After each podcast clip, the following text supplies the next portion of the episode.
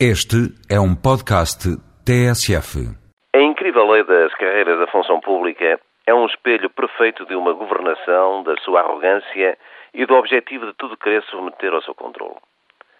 Na dita lei, os magistrados do Ministério Público e os juízes são considerados como funcionários públicos.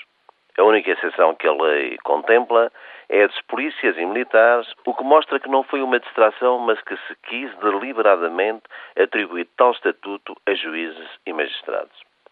Perante as críticas, o Governo procurou agora emendar a mão, inventando um artiguinho no Orçamento de Estado. Mas já foi tarde. Se houver coerência, o destino de tal lei será o veto do Presidente da República ou o chumbo do Tribunal Constitucional, porque está ferida de várias inconstitucionalidades. Mas fica mais uma vez a tentativa de governamentalização do Ministério Público e do controle dos magistrados judiciais. O Procurador-Geral da República, comentando-a, chamou a atenção para a autonomia do Ministério Público e lamentou que esta lei viesse do Partido Socialista. Em Bruxelas, o Ministro da Justiça resolveu responder com arrogância, dizendo que o Procurador se equivocou por desconhecimento ou por atrevimento. Atrevimento? E isto não tem consequências?